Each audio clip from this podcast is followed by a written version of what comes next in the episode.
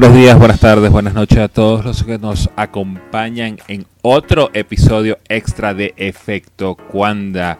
Nos estamos acercando mucho más al inicio de la temporada, pero debido a la cantidad de noticias que tuvimos en la pasada semana, no podemos dejar de pasar la oportunidad para regresar entre ustedes para que se enteren de lo último que ha sucedido en el mundo de la Fórmula 1.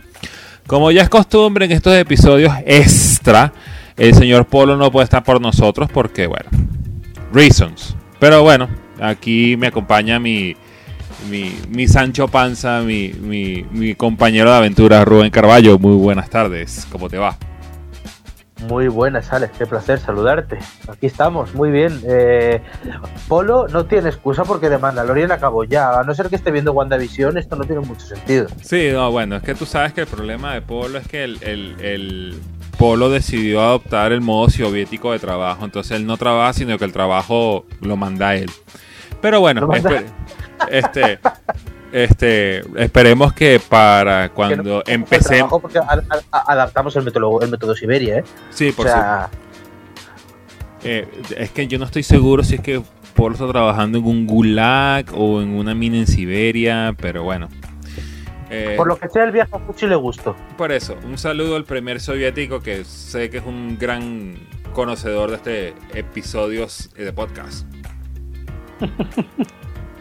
Bueno, eh, ah, empezamos con la noticia que estábamos esperando desde finales de temporada y que por fin esta semana pudimos tener la confirmación oficial de que el equipo Mercedes, o como se hacen llamar ahora, Ineos Mercedes AMG Petronas, decidió anunciar de que debutan el coche el 15 de febrero. Ah, sí. Y que firmaron a Lewis Hamilton. Ah, que, uy, es verdad, teníamos una plaza libre. Sí, sí, sí, sí. Er, era chiste de que todo el mundo decía, sí, Hamilton. Sí, ese, va a firmar, pero así no fuimos a decir. ¿Quién será? En cada tuit de la Fórmula 1 eh, hemos visto esa respuesta, ¿verdad? Sí, sí, es que nosotros nos fuimos de diciembre. Ah, sí, se firma. Regresamos en enero. Ese firma, ¿verdad? Ya cuando estamos ahorita febrero, va a firmar, ¿verdad? Por, eh, es que ha durado tres meses, bueno, dos meses. Eh, bueno, se alargó un poquito más en diciembre, pero dos meses prácticamente. Después de tanto coñazo que nos ha dado eh, Toto y, y sobre todo Luis, esto es más culpa de Luis. La noticia todos la tendríamos que haber acogido al estilo Clarkson, en plan, oh no, anyway. Sí, exacto, casi que. Exacto, yo creo que al final del día, el lunes, eh, estamos grabando esto un martes, va a salir al aire el miércoles. El lunes en la mañana, cuando nos enteramos que Lewis Hamilton había firmado, todo el mundo dijo, oh no. Anyway, eh, vamos a ver qué es lo que va a pasar esta semana en la NASCAR, porque realmente es la única serie de carreras que está activa eh, por los momentos. Pero bastante sorpresivo, no tanto el anuncio. El anuncio creo que lo estábamos esperando como desde el primero de octubre del año pasado. Sí. Pero a un año nada más, Rubén. Eso es lo que me, eso es lo que me, me come el coco. O sea, tienes un, eh, un tío que está dispuesto a, tumbar todos los récords de historia de la Fórmula 1, porque bueno, lo que necesitaba una temporada con un coche que se pareciera al W11 para poder hacerlo. Pero un año. O sea, que nosotros probablemente en junio vamos a empezar toda esta historia otra vez de, mira, hay que renovarte. Bueno, hablamos de tal día. Hoy me dio coronavirus. No, me voy de vacaciones. Es que aquí es donde está el kit de la cuestión, la pregunta del millón, el tema estrella, ¿no? Al final, em, perdón, eh, al final lo que nos encontramos aquí es efectivamente una renovación de un año, por cierto, por un sueldo que no sabemos, sí, porque el, detalle es que nosotros estábamos aquí elujubrando situaciones de que a Lewis Hamilton le iban a firmar por 10 años, que él quería el 30% de la escudería, que él quería el 40% de los premios que daba la FIA Mercedes. O sea, eh, básicamente... Isabel II? Bueno, lo único que sí podemos asegurar es que Toto dijo de que eh, ya esto estaba negociado desde la semana pasada, que ya tenían tiempo. Pues efectivamente, Alex, esta es la, pregunta del millón, ¿no? El, kit de la cuestión está aquí. Eh, es lo que nos da más juego para cobrar, desde luego. al final, queda una situación extraña, sobre todo, no sé si coincidirás conmigo, por las razones que han dado para que sea de un año, ¿verdad? Sí, bueno, yo creo que todos tenemos la misma eh, tenemos la misma idea de por qué fue un año, porque obviamente se viene el, cambio de reglamento para el año que viene, el tan sonado cambio de reglamento que iba a entrar oficialmente este año, pero por esa cosita, esa gripecita que está dando en la calle, lo tuvieron que retrasar un año. Este, yo creo que no tanto la capacidad de Lewis Hamilton o de Mercedes de producir un vehículo ganador a partir del año que viene, sino de que sencillamente es un juego de reglas nuevo y totalmente radical. O sea, el que lo logre interpretar primero se va a llevar primero los tres años de campeonato. Y, yo creo que. Adrián Newey. Sí, Adrián Newey te estoy viendo. Hola, Adrián. Las manos. Sí, bueno, eh, vamos a ver eh, esa, esa, lucha de titanes de Adrian Newey por un lado y Ross Brown por el otro tratando de ser de sheriff. Pero bueno, eh, entonces, básicamente yo creo que esa es la razón por la cual Lewis lo está haciendo por un año. Porque yo creo que él no es que ya esté aburrido o no quiera, o como Toto dijo de que lo del veto al, al, compañero de equipo era totalmente falso. Cuando no sé quién, quién dijo ese rumor. Pero bueno, eh, eh, eh, realmente habrá que esperar porque aparte de eso, este es el tipo de negociaciones que nosotros no sabremos nunca ni por cuánto negoció. Porque puede haber sido un año, pero vamos a estar hablando de que Lewis Hamilton se esté metiendo 190 millones de dólares. a, una temporada a 19 carreras, eso significa un, millón de dólares por carrera. Sí, sí. Pero no, no sabemos, no sabemos. No, claro, esto eh, lo último que supimos es que, bueno, las cifras que se manejaban eran 40 millones por temporada, puede ser una, razón, o sea, Mercedes no quería pagarle. Eh, Toto es parte del accionariado, yo creo que ahí no diría tanto, porque de él, también depende eh, es, una simbiosis, quiero decir, entre él y, Luis, entonces no creo que él se metiera. Y me parece que la pelota se la han pasado a. Pero al final lo que se estaba barajando era eso. Y el sueldo de este año debe andar por 44 si no lo ha superado. 44 millones de euros, 40 de libros. No, bueno, eh, eh, realmente eh, eso va a ser uno de los grandes misterios de la naturaleza, saber cuánto se va a meter Sir, porque aparte de eso, a partir de esta temporada, ahora Sir Lewis Hamilton. Sí, sí, cierto es. Cada vez que le tengo que decir Sir Lewis Hamilton, me da así como un, un reflujito en el estómago. Espero que con el paso de la temporada se me quite. Pero, la reina también parece. Ah, sí, bueno, en fin. Eh, eh, Boris, es todo culpa tuya, pero bueno. Eh, entonces, realmente se puede presentar un escenario en Mercedes a final de temporada bastante interesante y bastante cómico, porque probablemente se puede dar el escenario donde Lewis Hamilton decía no renovar y se retire eh, Valtteri Bottas se queda sin contrato y George Russell se queda sin contrato en Williams. Entonces, ¿quién quiere la silla? El juego de la silla versión Mercedes. Exacto. Con la incógnita de saber si será la misma Mercedes que vamos viendo en Exacto. Nosotros venimos del cataclismo de todo lo que pasó porque al señor Binotto decidió ocurrirle al que se le está cayendo el pelo ahorita, decirle, no, tú te vas y me voy a traer el españolete. Y bueno, todo lo, toda la bola que corrió, imagínate de, eso pasamos a un campeón del mundo que regresaba, eh, un nuevo equipo, bueno, un nuevo nombre de equipo, esto, aquello, el otro. Entonces, ahora cuando todo se debería como calmarse, entonces viene Mercedes, ¿sabes qué? Yo voy a tapar la pote a ver qué es lo que pasa. Pero con los dos pilotos. Sí, sí, es que, pero es que además Mercedes es tan teatral. Yo en este tema de la renovación, si uno ya, empezando con el, proceso, según nos lo ha relatado eh, Toto, eh, bueno, que querían esto, que se querían hablarlo bastante, hace bastante tiempo, desde noviembre, diciembre.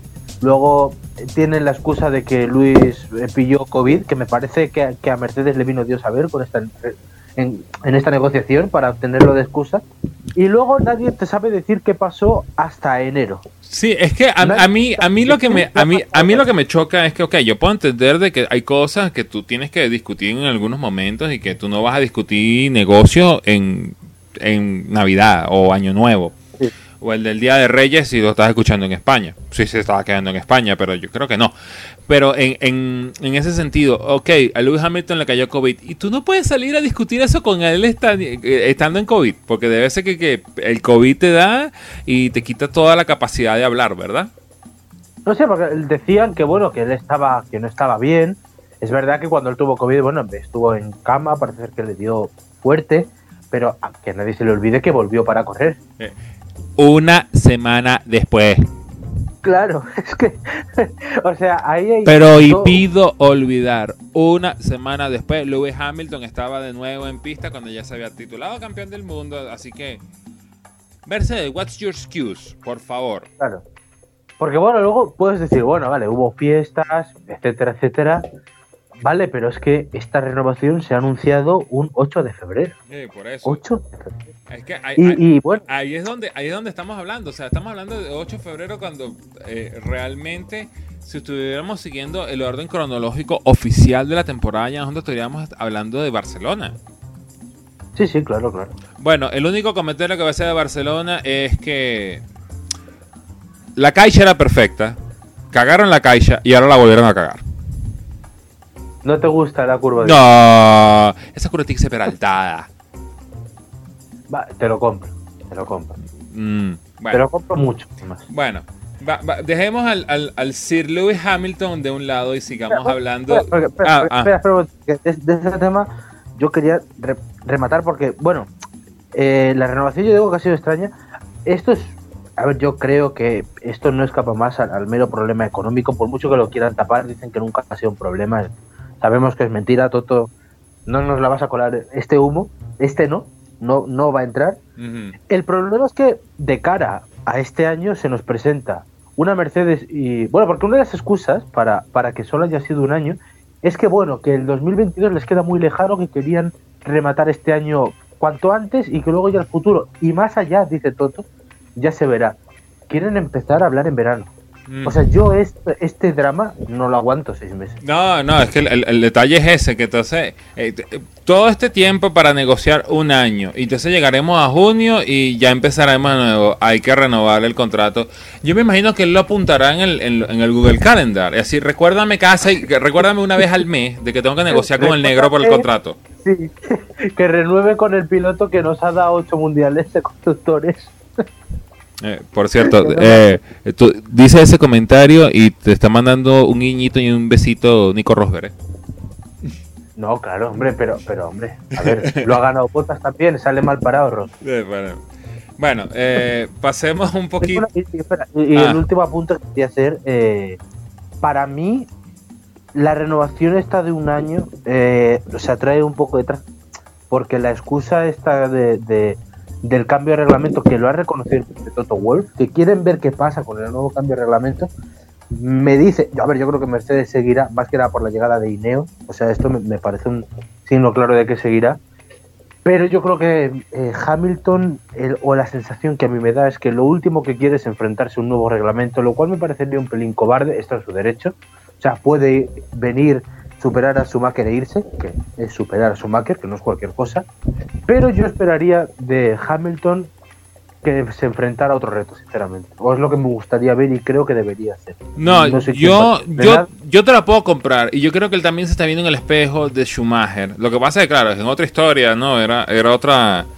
Eh, eh, eh, fue, fue, una película totalmente distinta. Schumacher se retiró siendo el líder de su, de su era, de la era de los motores B10, B8, y regresa para, para estos primeros pasos de Mercedes y no dio pie con bola. Entonces de repente yo no quiero, yo creo que Lewis Hamilton está viendo un poquito en ese espejo de que si esto no sale bien, eh, eh, mi reputación... Lo, lo, más alto posible, ¿no? Exacto. Eh, como, es, como, como buen jugador de póker hay que saber dónde retirarse. Sí. Eso es verdad.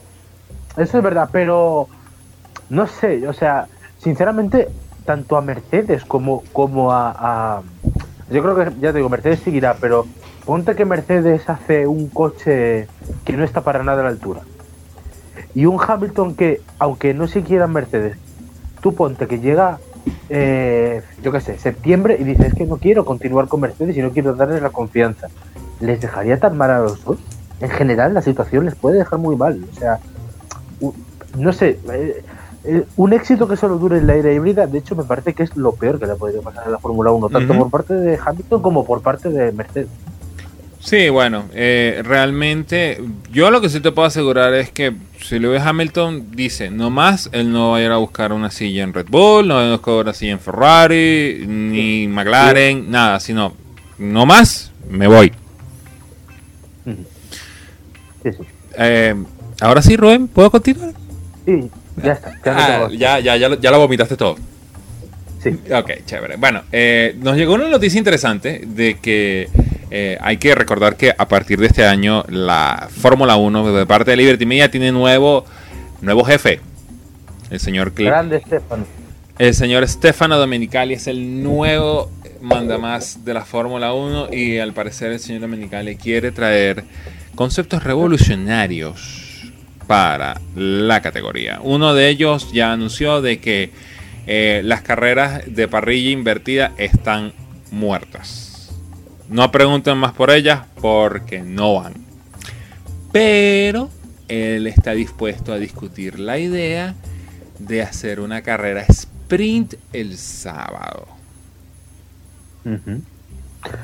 Bueno, em, esto son varias cosas. lo primero que eh, estas son ideas que ya hemos oído antes. Liberty también llegó queriendo revolucionar todo y ya hemos visto dónde está Chisqueri por ese intento de revolución, harto de este negocio, en parte.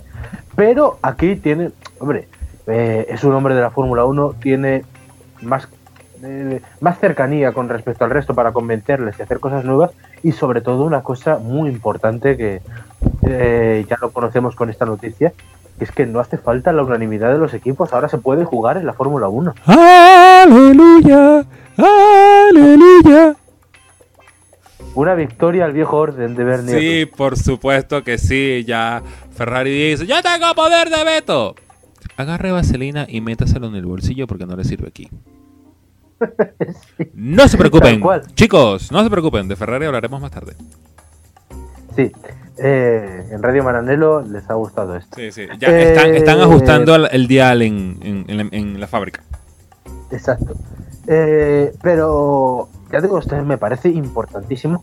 Bueno, el veto de, estas, de estos experimentos del sábado era básicamente de Mercedes, el resto de equipos estaba por la labor, incluso la propia Ferrari, y ahora ya sí que se lo van a recuperar con patatas. Yo era, a mí me gustaba el concepto de fórmula, o sea, de, carrera invertida, la verdad. Eh, me gustaba bastante, nunca para clasificar, pero sí como entretenimiento y tal vez para puntuar. Lo que no quiere Domenicali, y se ha filtrado, bueno, se ha filtrado, no, lo ha dicho él, es bajo ningún concepto tocar la clasificación. Él está escaldado del. Sí, está escaldado del experimento que hicieron hace unos años y, y quiere mantenerlo estable. Y parece ser que quiere jugar. Y yo creo que, sobre todo, dice él, para, para llegar a las nuevas generaciones y seguir consiguiendo fans, por ejemplo, en, tras una temporada que a la Fórmula 1 le ha ido bien. Hemos conocido esta semana que ha mantenido sus audiencias, incluso las ha subido en esta época. Sí, no, y que... Y, que realmente la, Fórmula 1 tiene que seguir reinventándose a, futuro. Obviamente, uno pensaba que las carreras invertidas o de parrilla invertida podían hacer una solución porque realmente la espectacularidad de la Fórmula 1 eh, es el domingo, el día de la carrera, pero el sábado también es un día importante, no nada más para la gente que está presencial en el, en el circuito, bueno, cuando se podía en el circuito, gracias chino que te tomaste la sopa de murciélago, sino para la audiencia en televisión también, y ahora que... Eh, la Fórmula 3 y la Fórmula 2 están repartidas se, partieron la, torta ahí, decidieron de que no van a hacer un, no van a, no van a acompañarla para todas las carreras, sino un poquito de cada una. Entonces le queda tiempo libre como para, para hacerse este invento de, una carrera sprint. Pero que, ¿cuál va a ser la chicha? ¿Cuál va a ser la salsa? ¿Cuál va a ser las patatas voladoras? O sea, explícame cuál es el sentido que tiene esta carrera sprint. Si tú me dijeras, Bueno, es que la Q, vamos a cambiar el formato de clasificación. Yo sé que eso es tabú. Ya la gente debe haber pegado un grito y de haber desconectado de este episodio. Pero eh, los que están todavía aquí, escúchenme. Mira, podemos hacerlo así. Tienes la Q1, la Q2 y la Q3 por lo general es la sesión que, aunque trae más tensión, es la que menos espectacularidad tiene. Bueno, intercambias a Q3 y hazlo con una carrera sprint. 10 pilotos, 5 vueltas. El que gane sale en la pole. Es un concepto porque interesante. Yo no estoy de acuerdo, pero entiendo. ajá, pero es que realmente, es que realmente, a menos de que tú entregues una carrera sábado que pague puntos, ¿cuál es el sentido de tener una carrera el sábado? Si no, si A ver, no. Lo, lo, que pasa, a ver, yo entiendo, entiendo que esta carrera dará puntos, porque si no, no tiene sentido, efectivamente. O sea, puede ser, a ver, ahora que va a haber una hora menos de libre, la puedes vender como bueno, aunque no puntúe, es un regalo para los aficionados. Bueno, es una buena excusa, pero a la mayoría no le cuela. Ah, mira, ahí, ahí lo otro, ahí, ahí lo otro que te... Te traga cualquier cosa, o sea, por televisión, le va a dar igual. Lo que pasa es que puede ser incluso contraproducente que tú te encuentres el domingo. Si la carrera sale mala, por ejemplo, te encuentras con un coñazo de dos horas y el sábado ya te han metido media. Ah, por eso. Es que ahí, ahí donde está el detalle. O sea, yo creo que Dominicali lo que quiere plantear es hacer un concepto inverso a cómo eh, se plantea la Fórmula 2. Cuando el sábado la Fórmula 2 corre la carrera larga y el domingo la carrera corta. Pero mm, yo lo veo muy complicado. Eh, lo veo estructuralmente complicado y lo que menos quisiera que la Fórmula 1 agarre este concepto que se ve bastante interesante y que lo meta, eh, eh, haga un círculo y lo trate de meter en un espacio donde cabe un cuadrado. Sí, o sea, que, que, lo Fórmula los Fórmula 1 hice. Por decirlo no, era que lo, sí, lo pase por su trituradora y se cargue un formato bueno. a ver, es una cosa que puede pasar, pero a ver, yo creo que esto se tendrá que perfilar y yo imagino que con puntos se puede aderezar y, con ciertas cosas. Sí, bueno, ahí yo lo único que, que, que lo único que sería así como decente es que se tomen los resultados de la Q3, de la Q1, perdón, donde están clasificando todos para la carrera. Sea, si tú terminaste primero en la Q1, sales de primero en la carrera sprint. Y bueno, entregarás la mitad de los puntos. Hombre, eso no está, eso no está mal porque. Así le das emoción a toda, a toda la sesión de clasificación. Claro, el, Mercedes no tiene por qué salir necesariamente último. Y si un McLaren decide apostar y se quiere poner primero, se pone primero. No, imagínate que se ponga primero un Haas. No, eso no. Eh, y todo el mundo pensa, venga, los chicos vinieron en serio hoy. No, no, we don't. Pero bueno, eh, eh, realmente, bueno, eso es. Eh, habrá que esperar cómo se desarrolla eso. Lo único que sabemos de esto es que lo quieren implementar para esta temporada. Obviamente, pienso que siendo una temporada que ya está un poquito tocada por todo lo que sucedió el año pasado, creo que es el mejor campo de prueba que pueden utilizar para ver si esto puede funcionar o no puede funcionar. Y bueno, con el paso del tiempo eh, daremos más detalles acerca de este invento que se quiere hacer eh, Formula One Management y Liberty Media. Hablando de Liberty Media, eh, Liberty Media sigue recordándonos todos los días que es tan aliada del Spark Spangled Banner como un Warm Apple Pie. Acaban de anunciar o anunciaron la semana pasada de que ellos siguen bregando para otra carrera en Estados Unidos. No aprenden, nadie, la nadie los quiere allá. Por favor. ¿No te sientes Bill Purre? Sí, bueno. O sea, la, gente tiene que entender que a nivel histórico, el país que tiene más grandes premios en distintas locaciones es el Gran Premio de los Estados Unidos. Es que han sido muchos, ¿eh? Dallas, Las Vegas. Dallas, Las Vegas, Indianápolis, Detroit, eh, Long Beach, eh, Watkins Glen. Sebring, o sea, son como 8, 9, 10 sitios distintos y, todos vienen, están un ratico y se van, porque... Eh, eh, bueno. es que esto es una cosa, siguen, siguen apostando por Miami, que la carrera de Miami ya tendría que haber entrado en el calendario, pero esto es como el cuento, es que esto es como el día de la marmota, esto se va, vuelve y nunca se nunca nunca pasa. No, bueno, eh, eh, es que cada, perdido diciéndote, oye, ¿quieres venir? Cada, cada tres meses empezamos eh, el Gran Premio de Miami, como que va para el año que viene. Entonces, hola, es el día de la marmota, otra vez. O sea, uno, se siente Bill Murray, de verdad que sí, güey. Yo creo que cuando dijiste lo de Bill Murray, es perfecto. Porque ahí, están los grandes ejemplos. Miami, que debía haber ayer salido. Ese gran premio de Port Imperial que iban a hacer en New Jersey, que iba a pasar por el túnel, el túnel Lincoln y iba a correr un pedacito en Nueva Jersey y un pedacito en Nueva York. Eso nunca sucedió.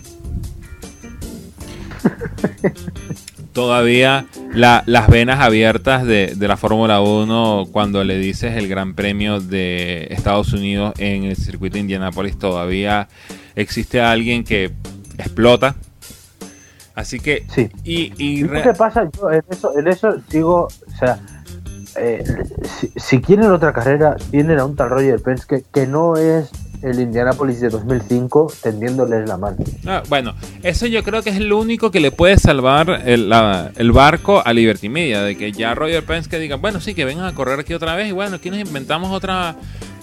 Que yo no tengo ningún problema porque eso puede ser un invento de Roger Penske. Que yo tengo ningún problema en hacer, armarme un super weekend acá. Donde estén. NASCAR, IndyCar y Fórmula 1 el mismo fin de semana. Exacto, es lo que quiere. Ya tiene a dos. Ya lo ha conseguido. Le falta la Fórmula 1. La Fórmula 1 quiere otra carrera en Estados Unidos. Dos más dos son cuatro a veces. Esta puede ser una ocasión. Sí, bueno. Entonces, realmente. es verdad que o sea, deberían es que al final es verdad lo que dices, es que se complican la vida en Estados Unidos de una forma de tremenda.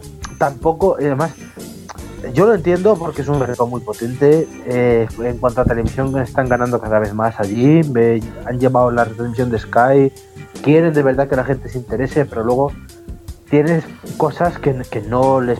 que no, o sea, todavía no pueden conectar con el público americano. Haas no va bien, no tienen pilotos como tal y luego tienen una categoría en la NASCAR que te puede gustar más, te puede gustar menos, pero al final se lo pasan muy bien.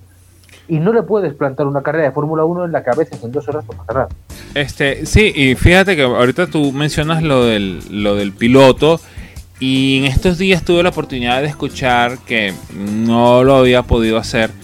Eh, de, Smoking Podcast, que es un podcast que tiene Matt Farah, que es un periodista eh, automovilístico muy famoso en los Estados Unidos, que bueno, ahora tiene su podcast e invita gente del gremio, gente importante. Y estuvo Alexander Rossi, hay que recordar que Alexander Rossi fue uno de los últimos pilotos americanos en correr en la Fórmula 1, que también fue el ganador de las 500 millas de Indianapolis en su primer intento, bueno, en una Fuel Strategy, pero lo hizo. Y le hizo una pregunta que todo el mundo le ha querido hacer. Tú corriste en Fórmula 1, volviste, corriste en IndyCar, ganaste las 500 millas. Si tienes la oportunidad de volverte a ir, ¿te irías? Me dijo, no, no, porque ya lo probé, ya sé lo que significa eso, aunque yo toda mi vida me pasé preparándome para ese momento, ya me di cuenta de que en lo que llegué, que no era lo que yo me imaginaba. En cambio, Llegué acá a IndyCar, probé, gané y estoy con uno de los mejores equipos y no me ha ido mal. Si me pones la opción, claro, deja la opción abierta como que, bueno, si Mercedes me llama... Coño, si, Mercedes, si Mercedes me llama a mí, yo también voy, coño. Vamos a ser honestos.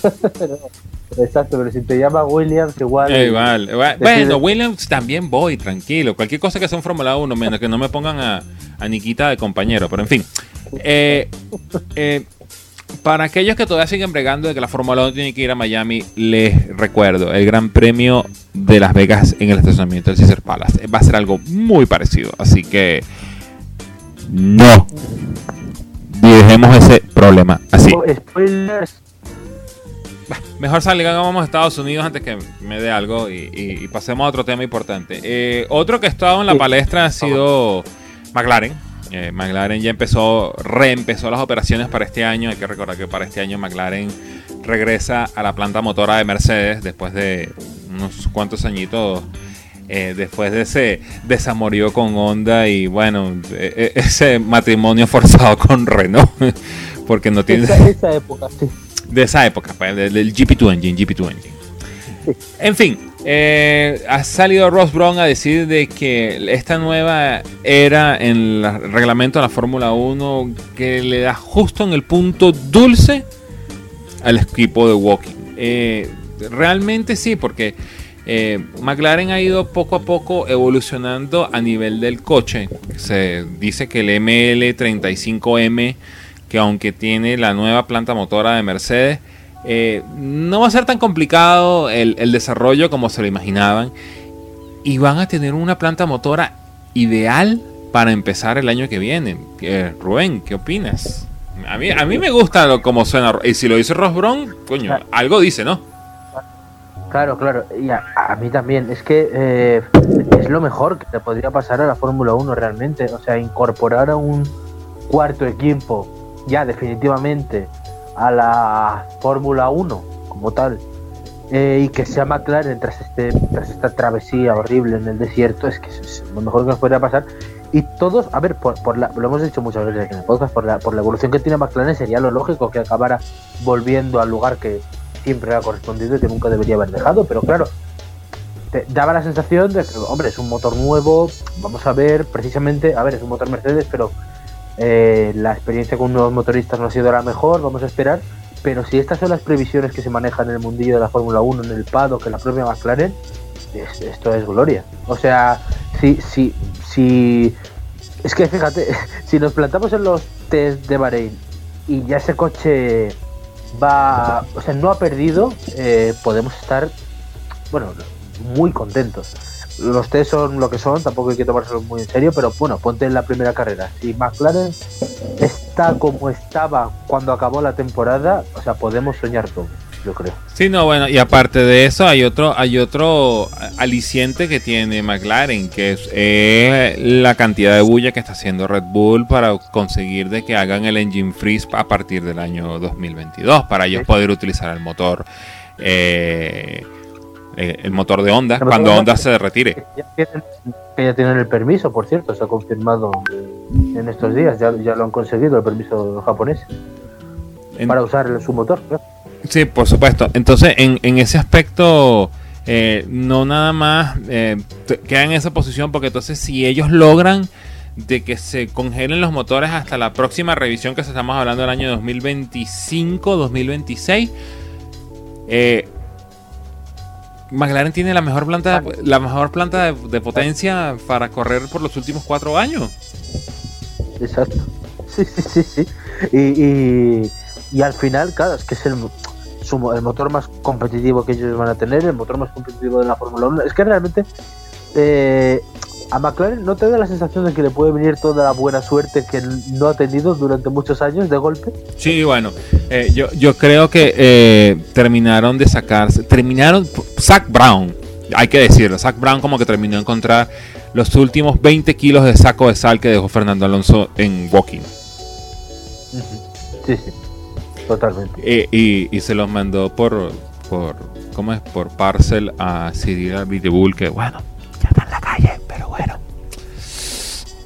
F, F, en el chat por si ya eh, F en el chat y esperemos que ahora sí. Le, echaremos de menos, ¿eh? Y bueno, le echaremos. Un personaje. Bueno. Y lo, que menos necesitaba la Fórmula 1 era un carajo que llegara con el apellido Rossi. Pero bueno, bueno, bueno. Bueno. bueno.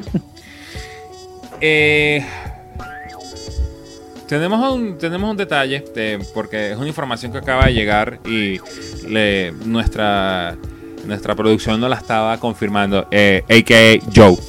Eh, se había hablado de que la fecha del TBC, que se estaba entregando originalmente para Portugal, en Portimao, eh, al parecer iba a, no se iba a dar porque los casos de COVID-19 por allá se habían multiplicado de una manera muy rápida y que iban a empezar con una doble carrera en Bahrain. Pero ahorita mientras estábamos grabando esto dice, según el portal web Autosport Portugal, dice de que ellos sí van a estar listos para recibir a la Fórmula 1 en la fecha eh, en la fecha que habían dicho en el para el 2 de mayo que es la fecha que había entregado originalmente Liberty para esta carrera to be continued o to be annunciated que reemplazaría el Gran Premio de Vietnam, que bueno, ya sabemos cómo terminó eso. Eh, sí. Eh, ¿A quién le creemos? Eh. yo, yo, yo le creería a la cuarta ola del COVID. yo creo que. Yo, porque aparte de eso, hay que, hay que, hay que, hay que ser honestos, las autoridades del Autódromo Internacional de Agarve básicamente botaron la casa por la ventana porque ellos lograron lograr una fecha de Fórmula 1, una fecha para el Mundial del MotoGP, el inicio del Mundial de Resistencia. O sea, yo creo que esto es lo peor que le puede pasar ahorita a, la ciudad de Portimao, de que decían, no, no, no, no, ¿sabes que habíamos dicho todo eso? No, ya no, ya no. No, Pestoril. sí.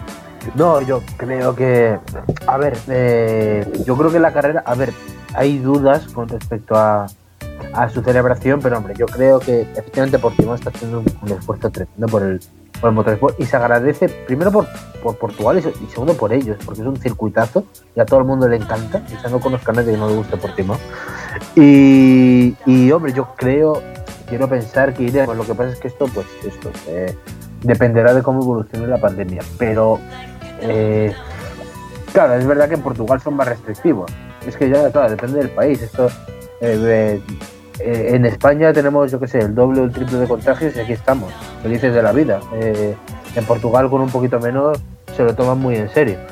Pero yo creo que para el mes que se está planteando para mayo, con una vacunación buena, yo creo que correremos allí. ¿eh? Sí, bueno, hay que, yo, hay que darle tiempo al tiempo. Obviamente, yo creo que la Fórmula 1 se está preparando en ese aspecto eh, de, por lo menos tener un as bajo la manga en tal caso de que, mira, no podemos, bueno, no importa. Traeremos de nuevo el, el, óvalo de, de Bahrain.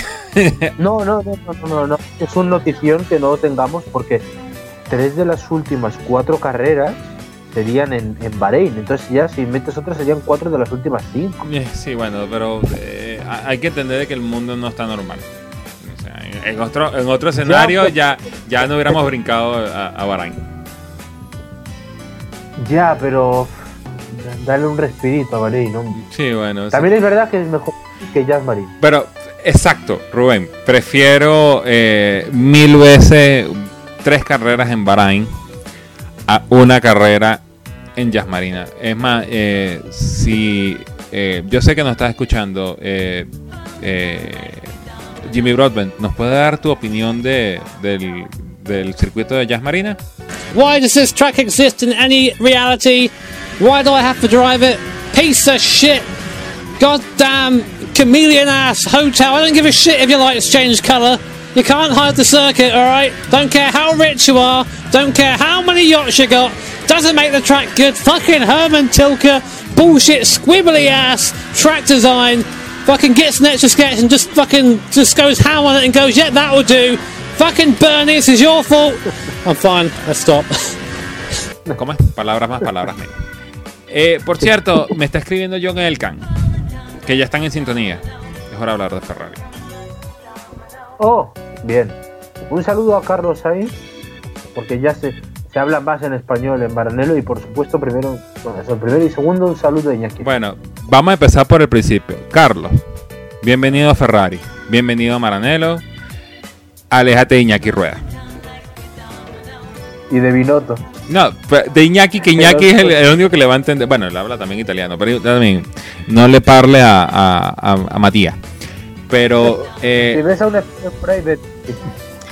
¿Cuál fue la noticia que teníamos de Ferrari para hoy? Una noticia que, claro, esto es lo típico de Ferrari, eh, que, esto o puede salir muy bien, que viendo los últimos años no parece, o puede salir muy mal, que viendo el meme que son, es una opción a valorar. Ferrari, el, el titular que damos es, Ferrari planea un motor, abro comillas, revolucionario, cierro comillas, para 2020. O sea, tú me estás queriendo decir que Ferrari va a correr para el año que viene con un motor Wankel. Me, fascina. Van a, van a desempolvar el viejo motor del 787B de Mazda y lo van a montar en Fórmula 1. No, déjame adivinar. Eh, Ferrari, está, Ferrari le compró Audi la tecnología diésel. No, Ferrari va a copiar a Mercedes. Entonces no es un motor revolucionario, es la copia de un motor revolucionario, por favor. ahora, ahora vamos a eso. Eh, bueno, eh, el coche de 2022, en principio, Matías Binotto eh, ha decidido arriesgarse, yo, llevado por los resultados de esta temporada, sabedor de que necesitan un cambio. la premisa es un coche con efecto suelo y con un motor, bueno, esto filtrado desde Maranello, un motor a, cargo de Wolf Zimmerman, que la premisa sería separar el sobrealimentador del turbo, efectivamente como ha hecho Mercedes desde 2014, colocando la el, el, turbo y el wastegate por separados en las bancadas. Por una parte la parte delantera del motor de combustión y la otra en la parte trasera, que ahora mismo están en la caja de cambio, las dos cosas, pues él las separaría. Cosa que hizo Honda también, por cierto. Mm. Que después Honda copió a Mercedes eh, posteriormente. Aquí vendría la, luego la innovación eh, eh, esto es un párrafo de Motor Sport, lo cito porque lo voy a, lo voy a decir eh, eh, textualmente, información de Franco Núñez. Okay. Ferrari intentará impulsar la investigación en la dirección de una solución sin precedentes que trata de llevar el compresor dentro de la caja de admisión de 6 cilindros y con una nueva disposición del intercooler. Mm. Ah, ¿Tú entendiste? No. Chévere, yo tampoco, porque eso son a gibberish. Bueno, básicamente, esto sí que lo entendemos más, lo que quieren es una unidad de potencia medianamente, bueno, equiparada a lo, a lo que es al top, que es Mercedes, pero que favorezca, y dicen ellos, drásticamente a la aerodinámica, limitando el drag. No sé, pero es que eso sonó como, eso sonó como el, el, el viejo de la rosa, el viejo eh, el viejo de la Rosa tratando de explicar cómo fue que se le cayó una persiana francesa a Mar Márquez y romperse el... O sea, eh, ok, chévere, palabras bonitas, pero Mercedes está para perdón, Ferrari está para inventar ahorita. Claro, este es el tema. O sea, Ferrari quiere plantear, quiere plantarse con un nuevo reglamento eh, parece ser que aquí nadie habla del chasis. A mí, esta filosofía de. Porque al final, vale, sí, eh, Ferrari siempre ha hecho Mercedes, ya lo que, lo que decía Enzo Ferrari lo sabemos todos, pero aquí todo el mundo sigue sin hablar del chasis, que, que yo creo que cada año que pasa es peor que el anterior y nadie parece importarle. Y luego el motor, me estás vendiendo una revolución que, bueno, puede ser revolucionario, pero básicamente estás en, la mitad del proyecto estás copiando a Mercedes. O sea, esto, a Ferrari pues, le gustaría, o sea, está revolviéndose en su tumba. Poco más, porque llega a ser Alfa Romeo y, revienta. Eh, exacto, y, realmente, o sea, eh, yo creo, yo, yo entiendo de que eh, Ferrari quiera, por todos los motivos, salir del hueco donde ellos se metieron, porque realmente nadie eh, nadie le manda a Ferrari está jugando con los fuel flow del motor del año pasado.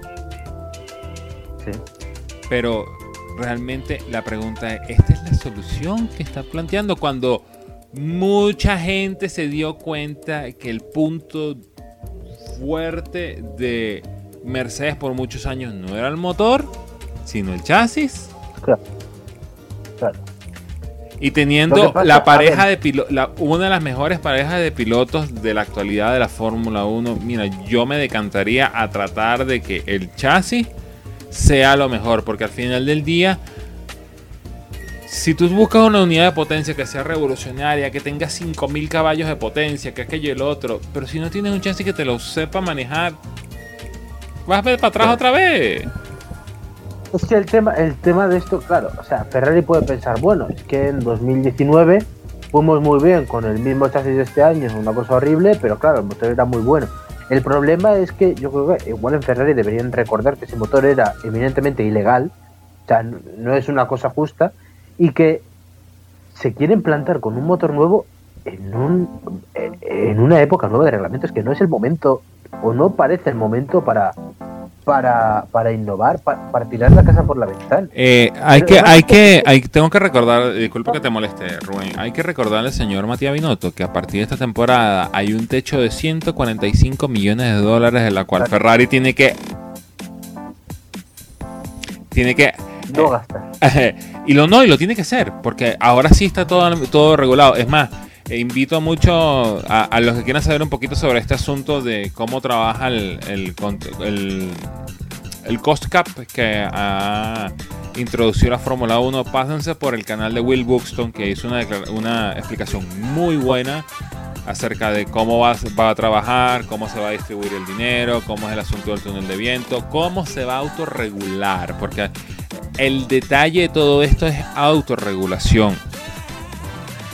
Ferrari no puede venir a decir, ¿sabes qué? Me lo voy a tirar para la mierda y voy a gastarme 500 millones en desarrollar el chasis de este año. No, porque le van a brincar encima entre todo. Y, la FIA no le va a quedar más de otra que, mira, te tengo que sancionar. Exacto. Es que, y aparte de eso, eh, otro tema, eh, es que Ferrari sigue, sigue metido en una filosofía lo hemos hablado alguna vez, ¿te acuerdas? Cuando dijimos Ferrari debería hacer un poco la técnica McLaren de no querer comerse el mundo a la salida de una crisis.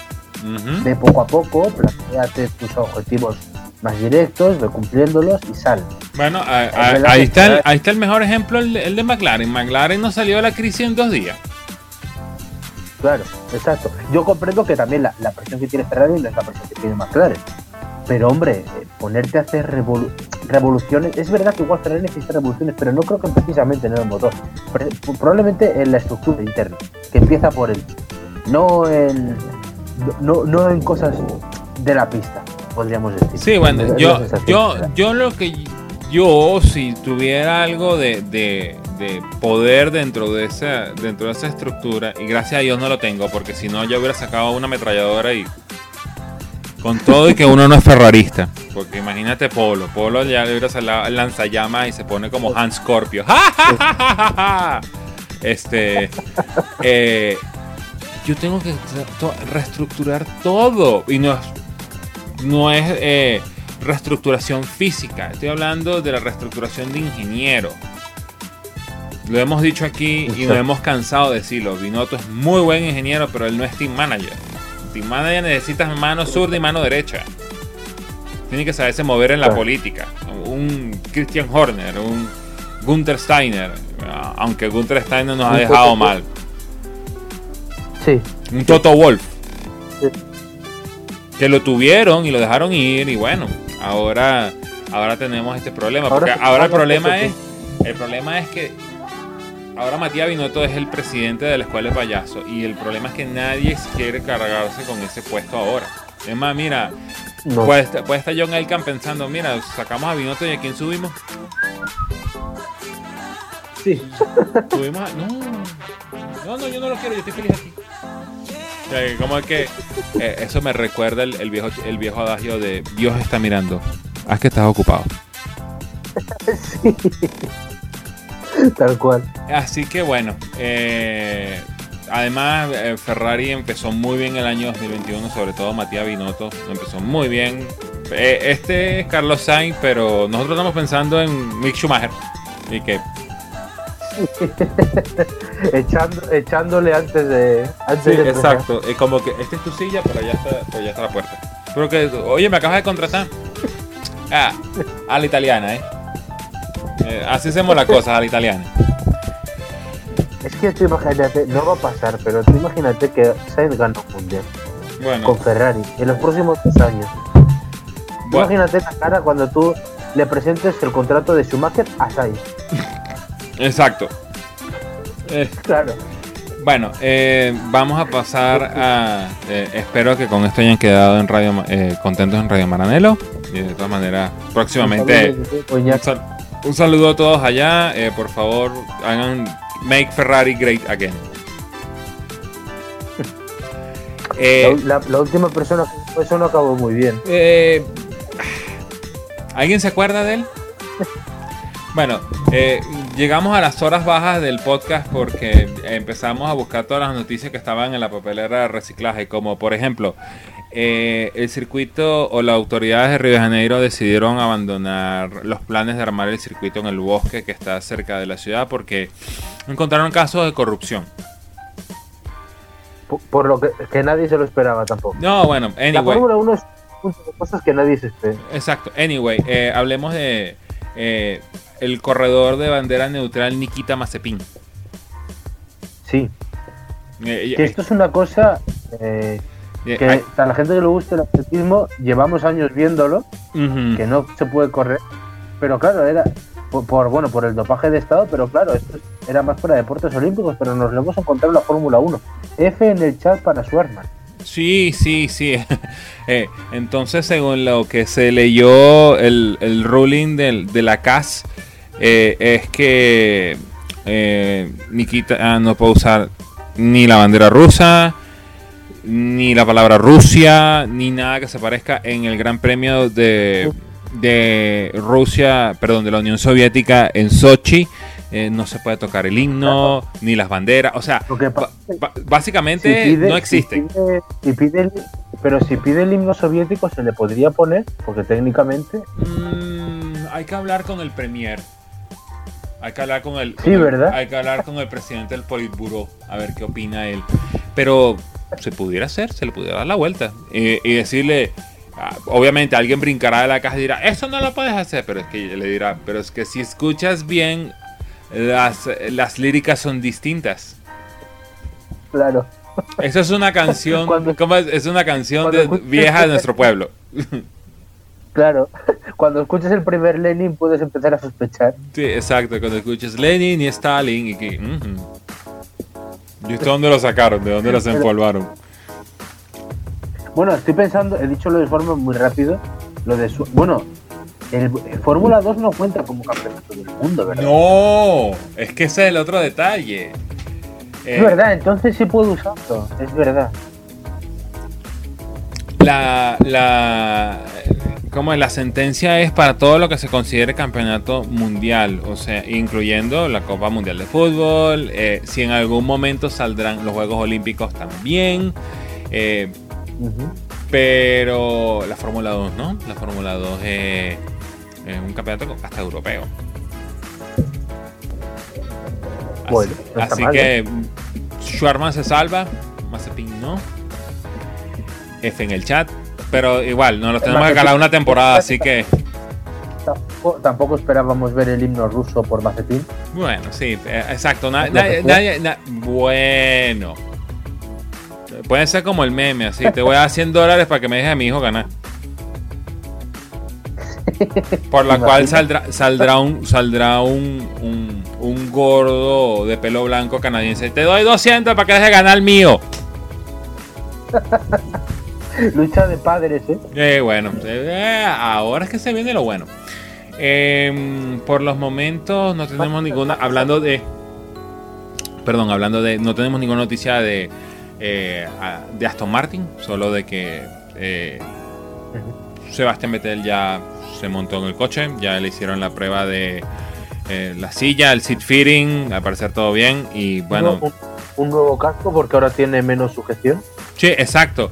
Eh, y si, alguien no se ha dado cuenta, si te llegas a casar con una italiana, bueno, así son los divorcios. Bueno, se quedaron hasta con el pelo, Ferrari, se quedó con el pelo de, de, de, Esto es lo que provocan seis años en Ferrari. Exacto. Eh, ¿Saben, lo, eh, ¿saben los memes eso de drogas, alcohol, marihuana? Ferrari. El antes y el después. El antes y el después. Bueno. Ferrari ha, matado casi literalmente a Sebastián. Así que. ¿Cómo es? Baldo Sainz is coming. Sí. Eh, lástima porque es un buen pelo, ¿eh? ¿eh? Sí, hombre, un buen pelo, como el del padre. Por cierto, esa información de que nos enteramos de esa filtrada de Ferrari fue porque nos sacaste el teléfono del papá, ¿verdad? Eh, un no contete, no contete, no contete, no contete. Déjalo así. Eh, de lo que sí tenemos que hablar es de. Ay, no, yo no quiero hablar de Bad Santa. Bad Santa is coming back. No. Coming al parecer, William Story y Rich Energy van a tener participación en el equipo Williams, según la cuenta de Dical Spotters. No aprendemos, no aprendemos, coño. ¿Sabes el meme de, de, Moe echando a, a, Barney? Sí, a, Barney, tal cual. Sí, del bar y cuando Cuando se da cuenta lo tiene atrás. sí. Sí, pues, pues es, igual. Por favor, no hemos aprendido nada de Bad Santa. Nada. Pero es que además, o sea, esto es, o sea, esto, que alguien pueda confiar en este tipo otra vez es horrible, pero hombre, William, acabas de recibir dinero, joder. bueno, vamos, vamos a, vamos a, ¿cómo es? Voy a decir algo que me he dicho muy pocas veces aquí, pero yo voy a romper una lanza por William. Hay que recordar que esto no es William. Esto no es tío Frank, esto no es tía Claire. Ya, claro. Ah, Estos son los americanos que, decidieron eh, y dijeron, oye tío, esos son como, oye tío, yo estoy dueño de un puente que, que une Nueva Jersey con Nueva York, por la zona de Brooklyn. Eh, te lo puedo vender, pero el puente se tiene que quedar ahí. pero, a ver, pero eso, a ver, lo entiendo, son distintos dueños, pero hombre, vais a estáis trayendo dinero. ¿Para qué al tío este? Es decir, si no traéis dinero y tenéis que recurrir a este tío, déjaselo a Sir Frank otra vez. eh, Sir, este... Frank, tío William, y casi se nos muere. Eh, mira, eh, mira, le podría salvar la vida a Sir Frank. Este, bueno, eh, realmente esperemos de que sea un dude, que no sea nada oficial, de que eso no vuelva a pasar, porque yo creo que lo que menos necesita esta Fórmula 1, que por fin está uniendo corazones, es que Bad Santa regrese, porque Dios mío. Estoy pensando, estoy pensando que es toda una estrategia de Netflix, porque mm. claro, ahora que han perdido a Siri, tienen que meter artillería. Sí, bueno, ese es el detalle, pues que ahora con Siri, bueno, se va a Siri, ahí nos queda Gunter Steiner. El problema es cuando se vaya Gunter Steiner. Entonces ahí sí le tienes que meter artillería a. Sí tienes que decirle al señor William Story que pase adelante. Pero. Eh, que le quede claro al señor Story de que es William, no es Red Bull. Nunca va a ser tan rápido como un Red Bull. Así que vamos a, ¿cómo es? Vamos a calmarnos desde ahorita. Sí, exacto. Entonces, eh, terminé hablando de Bad Santa siempre de un sabor de boca.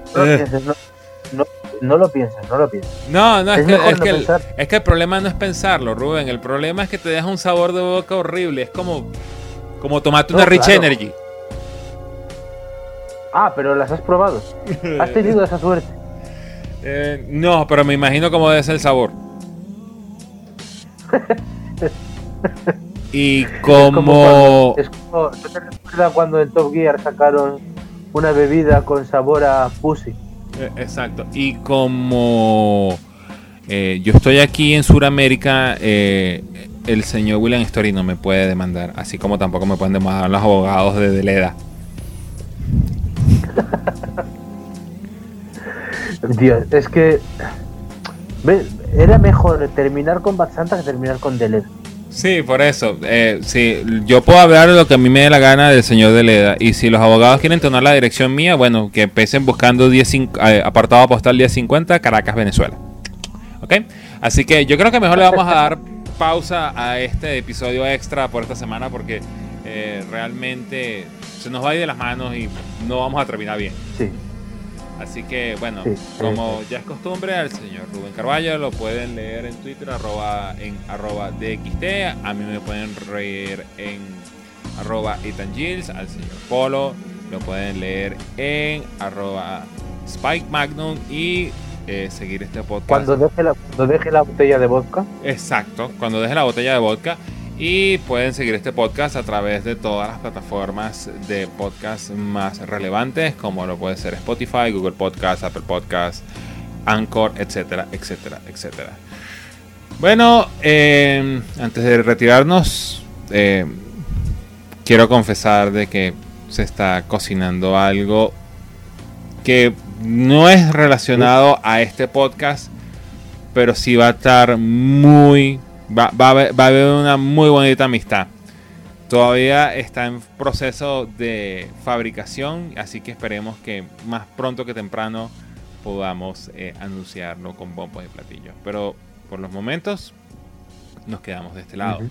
Señor Carballo, un placer haberlo escuchado esta semana un placer y bueno, nos escuchamos, no sé, cuando, cuando Toto decida romper el contrato, ¿no? Eh, bueno, ya ustedes saben. Si no hay más noticias de aquí, bueno, nos esperaremos una semana después de los ensayos de Bahrain. Y si sale algo importante, bueno, aquí estaremos de nuevo al pie del cañón trayendo todas las informaciones de esta temporada. Así que, eh, sin más nada que agregar, damas y caballeros, niños y niñas, nos veremos en una próxima oportunidad. Chau. Adiós.